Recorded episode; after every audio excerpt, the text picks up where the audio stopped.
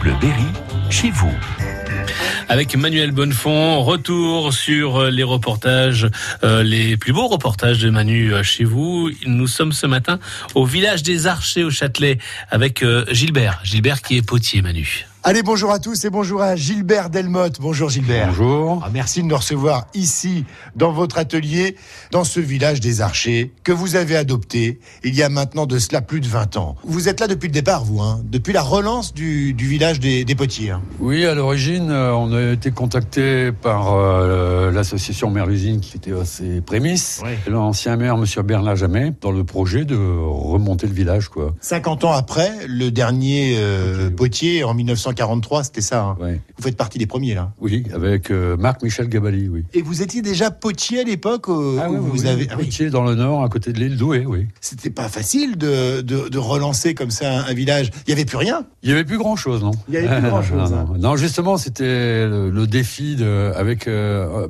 Jamet. Il y a aussi Mick Baudiman derrière. Quand on s'est rencontrés, on a parlé de beaucoup de choses. On a visité des tas de sites. On a regardé tout ce qui se passait. On a aperçu ces épis de fêtage, les histoires et tout. Ça nous a un peu marqué. Et ça nous donnait du peps. Puis il y avait Bernard Jamet, la grosse locomotive, qui avait vraiment plein de projets derrière, qui nous ont entraînés derrière le wagon, quoi. Et c'est parti. 25 ans après, vous êtes toujours là avec vos épis de fêtage. C'est votre marque de fabrique. Hein. Bah, la marque de fabrique, disons que euh, c'est la force des choses. Il y a de la Ouais. Demande, donc faut en faire.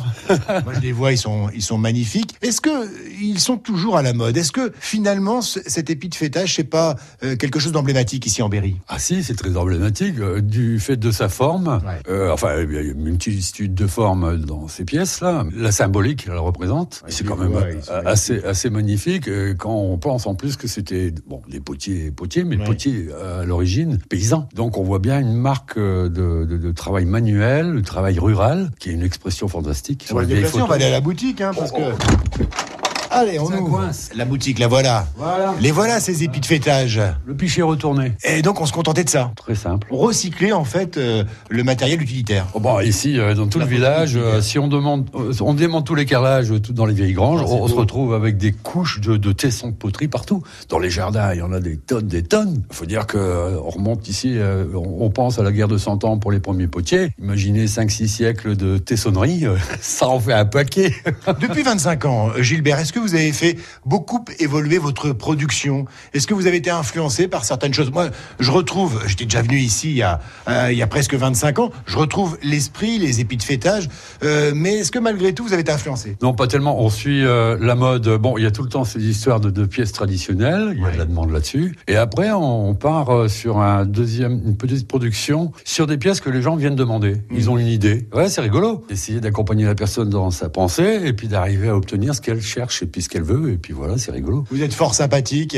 On vous retrouve ici dans cette boutique à la sortie ou à l'entrée, ça dépend où on se place, du village des Archers avec Francine, votre femme. Et on peut toujours avoir plein d'anecdotes concernant euh, euh, ce, ce village et l'histoire parce que vous la maîtrisez, vous la connaissez par cœur cette histoire. À force, à force de rencontrer les, les- les vieux du pays. et puis bon, bah, c'est un- quand même un lieu où on se rencontre. Et puis il y a la parlotte, il y a les tasons, les Eh fafios. Et puis c'est parti, c'est parti, c'est parti. Merci beaucoup Gilbert de nous avoir accueillis. À bientôt. À bientôt. Réécoutez ce rendez-vous sur FranceBleu.fr.